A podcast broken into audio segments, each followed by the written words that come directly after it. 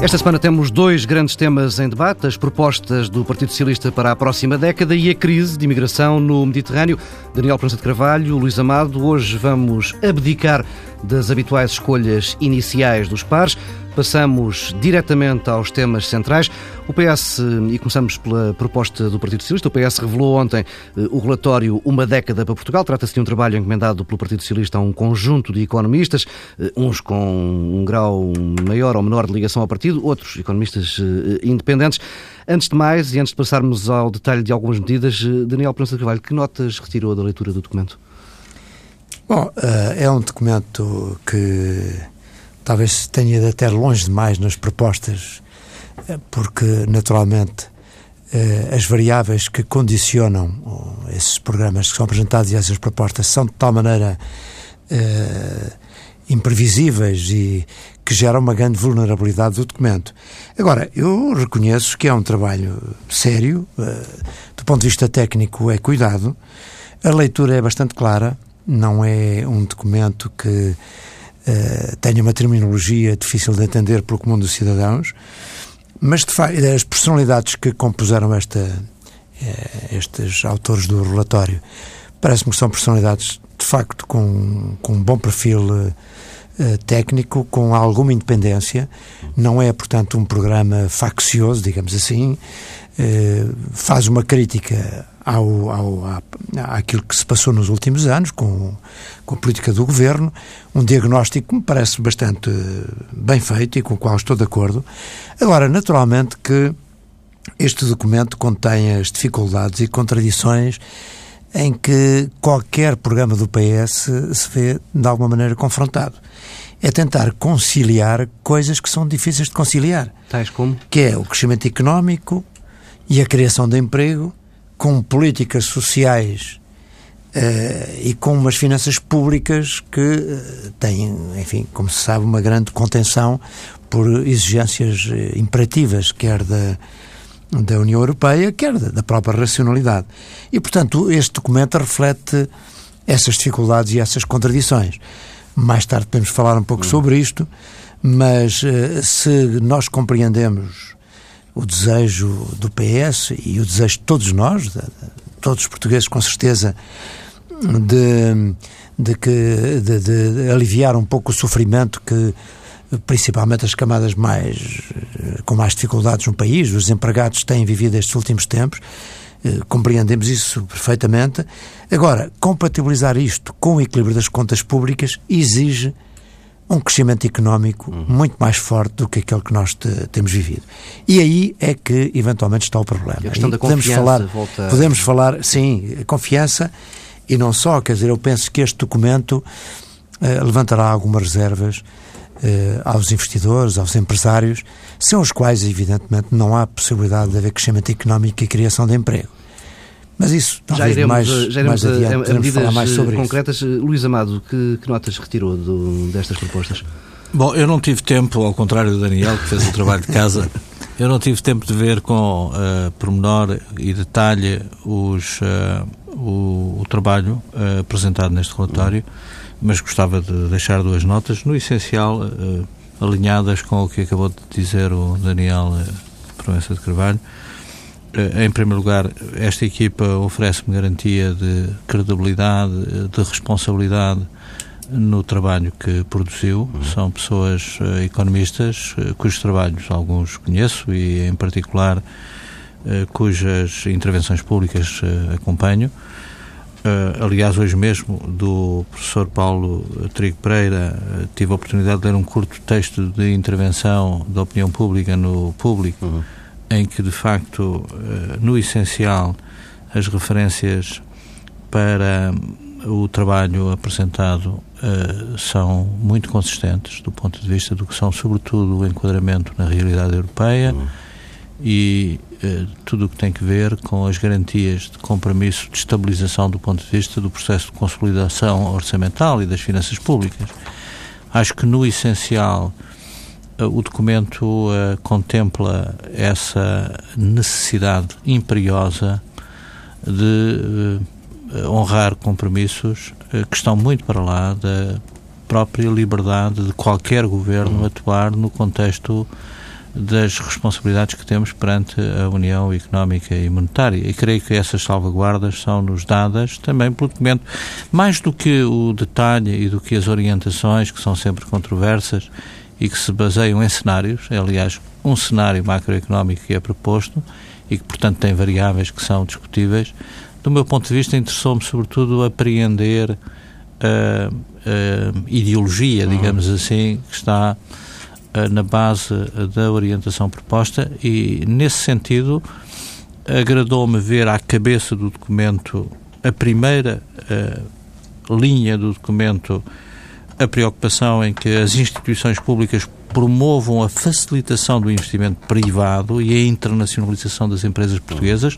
Acho que é muito significativo, uh, neste contexto, haver referência num documento com estas características à cabeça a uma orientação que tem que ver com o investimento privado, que é de facto um problema hoje uh, muito sério com que qualquer governo se terá que uhum. confrontar, e às empresas, e à importância que as empresas devem ter nas políticas públicas, e, em segundo lugar, uh, ter também. Uh, uma referência que não deixa de ser significativa do ponto de vista ideológico em relação ao papel do Estado, eh, considerando que este deve ter de facto um conjunto de medidas de política económica que reforcem a sua credibilidade, mas concentrando nas suas funções exclusivas e uh, refere uh, e menciona as mesmo as funções soberanas, a regulação, a salvaguarda dos interesses estratégicos nacionais e a prestação de serviços públicos. Creio que é uma bandeira, de alguma forma, que identifica um conjunto de valores de política económica que são muito importantes para perceber o alinhamento do documento com o essencial dos nossos compromissos em matéria europeia. E essa é que é a grande diferença. É por isso que o Paulo Trigo Pereira, no fundo, um, não deixa de honestamente reconhecer uh, que, uh, nesse artigo de opinião, se trata de um programa que não pretende ser um programa de estabilidade alternativo. Uhum. Ou seja, não é um programa que conteste os fundamentos do programa de estabilidade e crescimento e, portanto, os fundamentos do programa ou do chamado pacto uhum. orçamental. E isso era, eh, do meu ponto de vista, absolutamente crítico para garantir, eh, na percepção dos mercados, eh, numa eventual alternância em governo em Portugal, que não houvesse nenhuma leitura equívoca sobre a ideologia que fundamenta aqui, as propostas económicas de um governo alternativo. Eu que não haverá aqui um caminho grego, é isso. Bom, isso claramente, mas eu diria o seguinte, eh, é pena que o Luís Amado não tenha intervindo também nesta comissão, porque aquilo que acabou de dizer, com o qual eu estou inteiramente de acordo, depois não está totalmente refletido nas medidas propostas. Esse porque é, é, um debate, há é várias tema. tendências dentro desse grupo, naturalmente e é natural que isso não esteja refletido no detalhe em alguns dos capítulos do documento. É, é quer dizer, é a tal contradição que eu comecei por dizer, porque do ponto de vista da orientação ideológica, digamos assim, aquilo que o Luís Amado disse é inteiramente está lá também no, no, neste programa, mas depois quando nós vamos apreciar as medidas, eu acho que há aqui alguma contradição. Pare, porque de facto, eh, qual é o problema maior do país? É um problema de falta de crescimento económico, de criação de emprego. E, e o que é que é necessário para que se verifique uh, esta, este duplo objetivo? É preciso que haja acumulação de capital, que Portugal não tem, infelizmente. Portugal está descapitalizado. Quando digo Portugal, digo quer o Estado, quer os, os privados, as empresas. Um problema de confiança, um problema de sentido do risco dos empresários, um problema de financiamento, que também sabemos que o nosso sistema financeiro eh, enfim, está debilitado por tudo aquilo que se sabe, um problema de diminuição da carga fiscal, porque de facto com esta carga fiscal é muito difícil que possa haver crescimento económico eh, sustentado, e depois também uma certa rigidez eh, dos vários mercados, inclusive do mercado do, do trabalho. Ora bem, e quais são as propostas que são apresentadas depois? Tem de ligar o microfone que acaba de desligar. Uh, Será aqui? É isso. Bom, eh, eu acho que há três aspectos que a mim, enfim, julgo que aos empresários em geral Uh, e que são contraditórios com aquilo que, que, se diz. Em primeiro lugar, do ponto de vista da fiscalidade, o atual governo e a, e a maioria atual tinha previsto uma redução ainda maior de, do IRC. Essa redução uh, é eliminada neste programa. Por outro lado, é criado um imposto uh, sucessório, que é um tema que a mim me parece uh, absolutamente.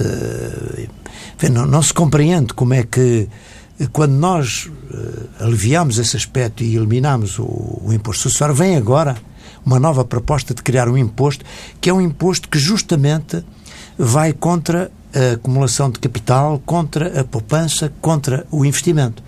Aliás, apenas, recentemente. Apenas acima de um milhão de euros de ah, Mesmo assim, quer dizer, repare que nos Estados Unidos, ainda há poucas semanas, julgo foi a Câmara dos Representantes, no, no Congresso dos Estados Unidos, aprovou exatamente a eliminação deste imposto, também existia nos Estados Unidos. E é uma tendência que vem por aí fora porque isto é muito desincentivador da poupança e do, da, da, acumulação de capital que é absolutamente necessária para o investimento. Uh, por outro lado, uh, também, por exemplo, em relação ao mercado de trabalho, a proposta é de uh, eliminar totalmente os contratos a prazo. Ora, nós sabemos que os contratos a prazo foram uma espécie de válvula de flexibilização do mercado de trabalho, porque as empresas tem tido muitas dificuldades em, no fundo, adaptar a, sua, portanto, a sua situação à rigidez do, do, do, mercado de trabalho. E isto era uma válvula que conseguia. E, portanto, aí também é uma medida que eu penso que é penalizadora para o investimento e para o crescimento económico e para a própria criação de emprego. Esse é que é o tema. Uh, é certo que depois se fala numa, numa espécie de compensação uh, através de uma eh, de uma espécie de é, uma, é um tema que eu não consegui, não consegui compreender bem e que, que, diz o seguinte que é, é um novo regime conciliatório e voluntário mas não se percebe com, uhum. também com o aumento das indemnizações uh, pelo despedimento portanto há aqui uh, aspectos contraditórios que era muito importante que o Partido Socialista revisse com cuidado e analisasse com cuidado, porque de facto, se a prioridade é crescimento económico, porque daí depende a manutenção do Estado Social, a melhoria das condições de vida para os portugueses, quer dando maior sustentabilidade às pensões, quer criando maiores compensações para as, as, as margens da população mais débeis,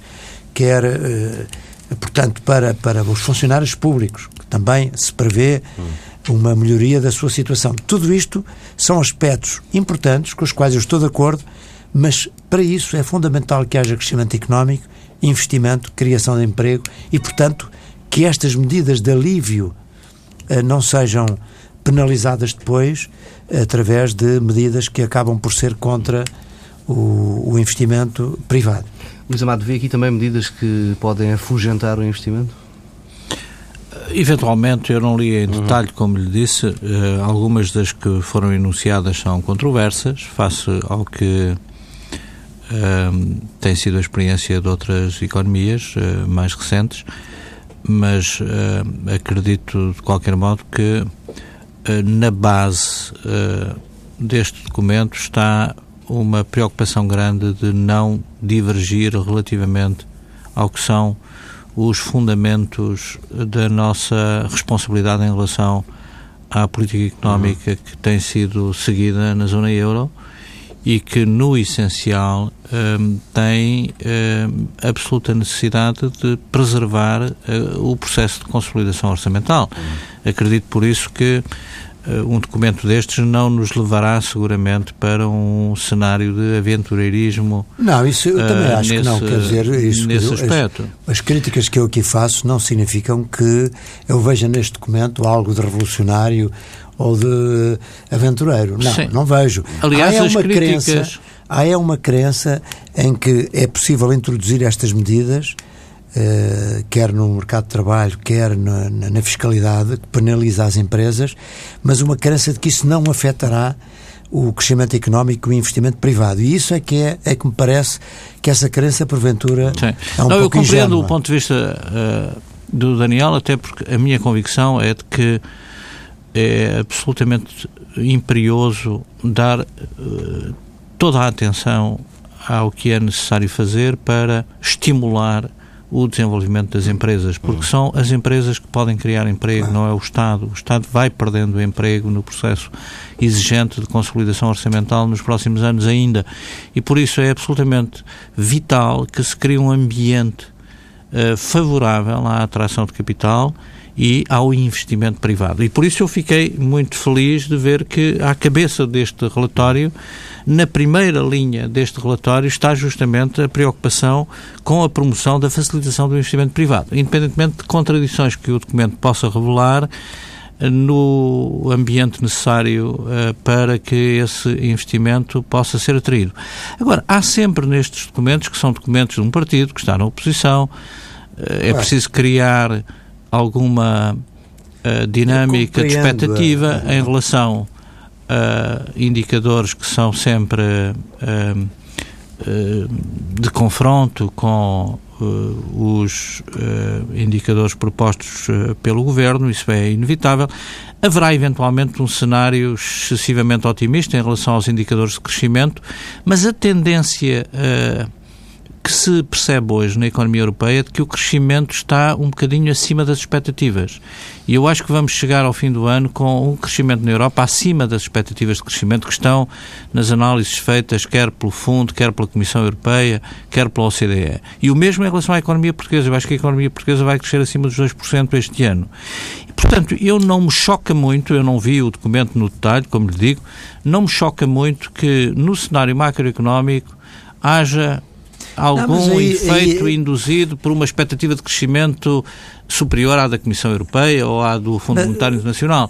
E a partir daí, com esses indicadores de crescimento, todo o cenário macroeconómico é influenciado a, a, claro. a benefício claro. de claro. mais. Uh, medidas sociais favoráveis não, isso, isso eu até posso a, compreender. da oposição. Isso até posso compreender e até porque, de facto, um partido que está na oposição e que aspira a ser governo tem que apresentar algum otimismo em relação ao futuro, porque se não apresentar otimismo, também não está a gerar confiança. E, e é alguma é margem de diferenciação. Aliás, eu acho que um dos grandes erros deste governo foi justamente ter instalado no país um clima de pessimismo tal que acabou por agravar, uh, agravar uh, as consequências da, do, do, do, plano que existia, da, e que a Troika, de certa maneira, eh, nos impôs.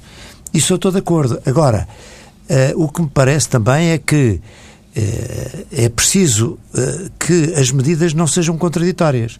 Quer dizer, porque Sim, se, está, se está a dizer nós apostamos no crescimento económico e temos uma visão otimista para o futuro e achamos que isso vai acontecer e por isso mesmo podemos dar compensações a nível social, então não se pode depois penalizar justamente esse objetivo do hum. crescimento económico. Repare, por exemplo, o problema do imposto sucessório. Permita-me que volte a isto. Sim. Aparentemente isto é um tema pouco importante. E desde logo até por isto, porque a receita prevista é uma receita que não aquece nem arrefece. 100 milhões. Exatamente, não, no contexto global é, é, quase... Agora, as consequências que isto pode ter a nível do, dos, dos nossos grupos empresariais é porque nós temos que perceber que uma, um, um dos problemas do país é a falta de capital e da acumulação de capital. É não termos grupos que possam puxar eh, também depois pelas pequenas e médias empresas. Ora, um imposto deste é altamente desincentivador, é. porque, nomeadamente em grupos familiares, e hoje sabemos que também esses grupos têm muita importância, a ideia de penalizar uh, os sucessores hum. com um imposto que vai até aos 28%. Isto significa, desde logo, que é um desincentivo à, à, à poupança e à criação de maior eh, poder e, por outro lado, vai diminuir a capacidade. Amanhã, quando os líderes destes grupos, que ainda têm, no fundo, no seu património esta, esta riqueza, se é transmitida para os seus herdeiros, os seus herdeiros têm logo que entregar ao Estado uma parte importante do património recebido, tenham ou não tenham liquidez até para fazer. Isto é, um, é, é altamente traumático. Eu penso que é, por exemplo, um dos temas que não foi bem pensado. Mesmo do ponto de vista da equidade, aliás, isto tem sido estudado e tem, eu tenho lido autores que falam muito sobre isso, também não é equitativo este imposto, porque no fundo está a penalizar quem poupa quem é mais restrito nas suas próprias despesas pessoais para deixar aos seus descendentes algum património. Em, e, e, por outro lado, está a beneficiar quem, por outro lado, consumiu tudo aquilo que ganhou. Portanto, é desincentivador da poupança. Temos de, de, avançar e de mudar de tema. Vamos eh, a um outro tema que marcou a semana e marcou com imagens fortes que nos vão chegando do Mediterrâneo. São vagas sucessivas de, de refugiados, de imigrantes que tentam atravessar, eh, sobretudo rumo à Itália ou Grécia. Um, Tem-nos chegado, como dizia, imagens brutais eh, e há um caso curioso, a capa de um jornal desta semana, a capa do jornal uh, creio que na segunda na segunda-feira, um, era uma imagem de alguém num bote de resgate a salvar um náufrago uh, que serviu de, de, retrato a uma situação atual desta semana e que a fotografia, descobriu-se depois, era de 2007. Luís Amado, mais uma vez, é a Europa a mover-se muito lentamente num programa, num, com um problema muito sério à frente. Sim, uh, problema, aliás, é que não é completamente alheia na forma como geriu as suas relações com os problemas da vizinhança na última década. Eu acho que a última década da política europeia foi desastrosa, em particular o último, os últimos seis, sete anos depois da crise, uh, na incapacidade não só de antecipar os problemas com que se confrontaria mais à frente em função das políticas uh, assumidas, mas também não antecipando as consequências de algumas das uh, decisões uh, que foram assumidas. O que se está a passar no Mediterrâneo, do meu ponto de vista, é estrutural, do ponto de vista dos seus impactos, não é um não é um fenómeno de conjuntura, não é uma crise humanitária pontual, nem é, muito menos, um surto de nova imigração económica. Uhum. Não, isso haverá sempre. O que está a passar no Mediterrâneo é, pura e simplesmente, um problema geopolítico grave, porque é um, não a imigração o problema, mas a origem deste fenómeno e, em particular, uh, as consequências da profunda desestruturação que toda a região do norte da África e do Médio Oriente conheceu na última década e, em particular, nos últimos 5, 6 anos. É absolutamente impressionante o que aí está a passar. A radicalização ideológica, o aparecimento de movimentos muito extremistas eh, islâmicos, a difusão do terrorismo e o colapso de alguns Estados, a destruturação de hum, centros institucionais mínimos para garantir a segurança das populações tudo isso está a gerar uma vaga de terror, de desespero humanitário, que está a mobilizar eh, milhões de pessoas. Há milhões de pessoas neste momento em trânsito. Uh, refugiados internos, deslocados internos ou, ou deslocados refugiados externos. E, portanto, isso inevitavelmente terá consequências. É muito difícil lidar politicamente com esta realidade, precisamente porque o problema geopolítico está ali o Médio Oriente eh, não terá estabilidade eh, nas próxima, nos próximos anos. A próxima década vai ser uma década muito difícil na relação com toda essa região e o que se passou eh, e está a viver na Líbia, com a profundidade que tem dos seus impactos em toda a região do Sahel, até ao Golfo da Guiné, é absolutamente incontrolável. É muito difícil garantir que uh, a disrupção social, uh, política que estas regiões hoje conhecem pode ser controlada por medidas de política.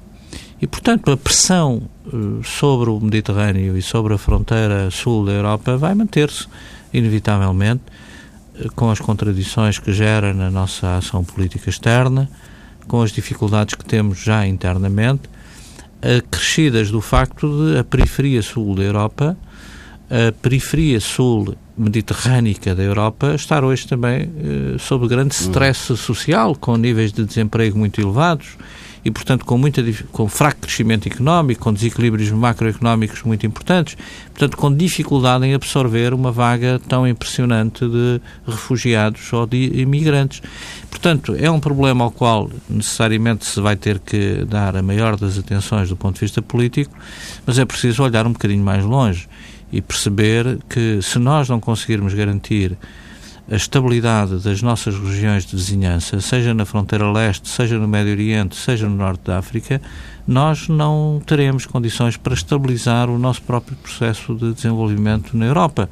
Claro que, provavelmente, na situação em que a Europa está, sem resolver o problema europeu e sem garantir a estabilidade da Europa e pôr de novo a Europa a crescer do ponto de vista económico e a absorver muitos dos uhum. impactos negativos da crise que viveu no plano social e político, também não será possível contribuir para a estabilização no Médio Oriente ou na relação com a Rússia ou com o Norte da África.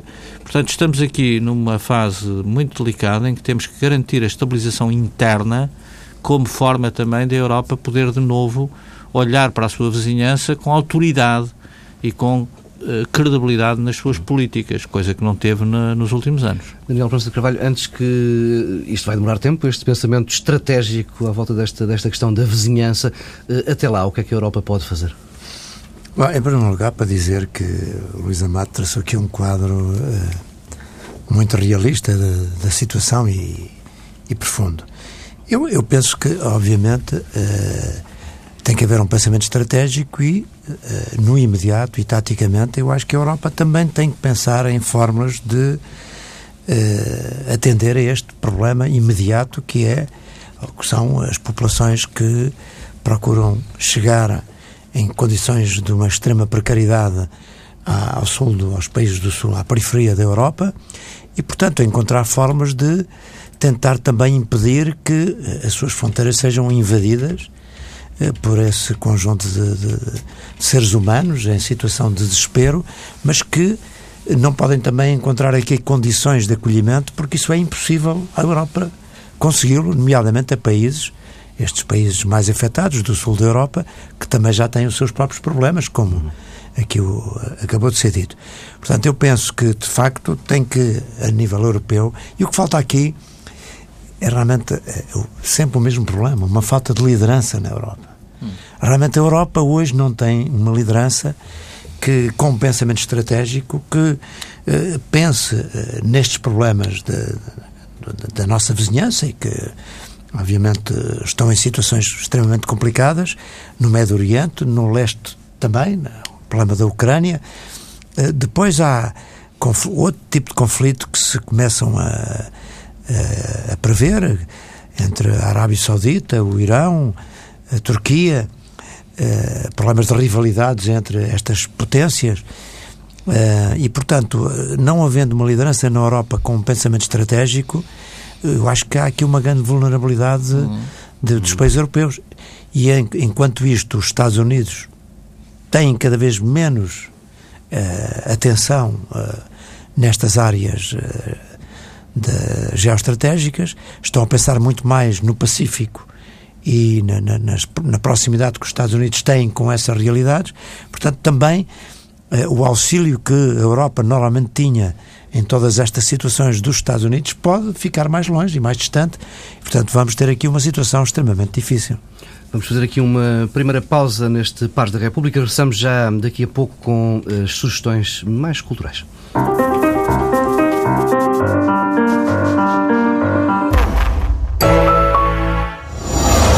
Linha Verde TSF 820 66 86. Linha Verde Patrocínio Staples. É tão fácil. Que me creis? El Rei Dom Afonso Henriques. Trago boas novas da cidade. Que boas novas trazeis? A vossa muito nobre e grande cidade de Guimarães tem uma nova Renault, meu rei. Que dizeis vós? A Japa Automotive tem nova casa nesta cidade de Guimarães? Sim, meu rei, junto à Decathlon. Comunicamos ao povo, meu rei? Sim, e daí dizei ao povo que a Renault no Minho agora tem um nome: Japa Automotive. Por vontade de El Rei de Portugal e das terras de Guimarães, comunica-se a todos vós que a Renault no Minho agora tem um nome: Japa Automotive. El Rei convida-vos a conhecerem a nova Japa Automotive de Guimarães. Mais em japaautomotive.pt. E lembrai-vos, a Renault no Minho agora tem um nome. TSF Bikes. A rádio vai de bicicleta. Quinta-feira depois das quatro e domingo depois das nove e meia. TSF Bikes. Uma parceria TSF Sport Zone. Para mim, que sou ciclista, não é difícil levantar-me às seis da manhã, sentir os braços dormentes, as pernas a latejar e muito menos as noites com graus negativos. Difícil mesmo é não andar de bicicleta. Tu tens a determinação. Tudo o resto está na Sport Zone. Com bicicletas a partir de 15 euros por mês. Aproveita a campanha 10 meses sem juros TAEG 0% em bicicletas acima de 150 euros no mês do cycling da Sport Zone. Imbatível. Campanha de crédito pessoal válida até 1 de junho. Exemplo para TEG indicada. Crédito de 150 euros, paga em 10 mensalidades de 15 euros. TAN 0%. Informa-te no CTLM. A Sportzone atua como intermediário de crédito a título acessório com caráter de exclusividade. Mãe, o que é que faz o carro andar? um pacote de arroz, uma lata de salsichas, uma conserva de atum. Este fim de semana faça compras no Continente e acumule em cartão Continente até 15 cêntimos de desconto por litro nos postos Galpa Drentes. Aproveite e ateste o seu cartão Continente. Ação válida em Portugal Continental. 13 para as 8, vamos para a última parte do Pares da República. Começamos com eh, duas sugestões, eh, temas mais leves, certamente. Daniel Prensa de Carvalho, uh, música, Cascais Jazz. É, enfim, normalmente as minhas sugestões vão para aí porque é um dos temas favoritos. Vai haver o 34º Estoril Jazz 2015, uma organização de Duarte Mendonça, que com Luís Vilas Boas foi um grande introdutor do jazz em Portugal, com os festivais de Cascais uh, há, tantos anos, não é? E que hum. na Europa mesmo foram, nesse aspecto, precursores de divulgação do jazz uh, a nível maciço. Hoje em Portugal há muitos amantes de jazz e o Duarte Mendonça resiste e continua uh, a organizar o Estrela Jazz. Este ano eh, uma vez mais no Casino Estoril com, com um bom elenco. Convido os nossos ouvintes a verificar na página do, do Estoril Jazz eh, o programa, que começa no dia 9 de maio, 10 eh, de maio e continua a 16 e a 17 de maio. Portanto, temos aqui quatro dias ou quatro noites bem interessantes para escutar ao vivo um bom jazz. Luís Amado, da exposição antológica de hum, Alberto Carneiro em Santo Tirso, na fábrica de Santo Tirso. Eh, eu gostava de ter tempo ainda antes do fim deste mês para ver essa exposição. Tenho uma grande admiração pela obra pelo trabalho escultórico do Alberto Carneiro. Uma obra notável, 50 anos de escultura, de um escultor eh, muito singular, com uma identidade fortíssima, universalista nas suas uh, impressões e nos seus uh, valores uh, de referência uh, estético e gostaria de ter tempo para ver a exposição até o dia 30 de abril, mas sem saber se tenho tempo, deixo a sugestão de qualquer modo, está na fábrica de Santo Tirso, 50 anos de esculturas e desenhos de Alberto Carneiro. Fica a sugestão, esculturas e desenhos, também jazz. Hum, ficamos por aqui, regressamos na próxima semana. Tenham uma boa semana. Thank you.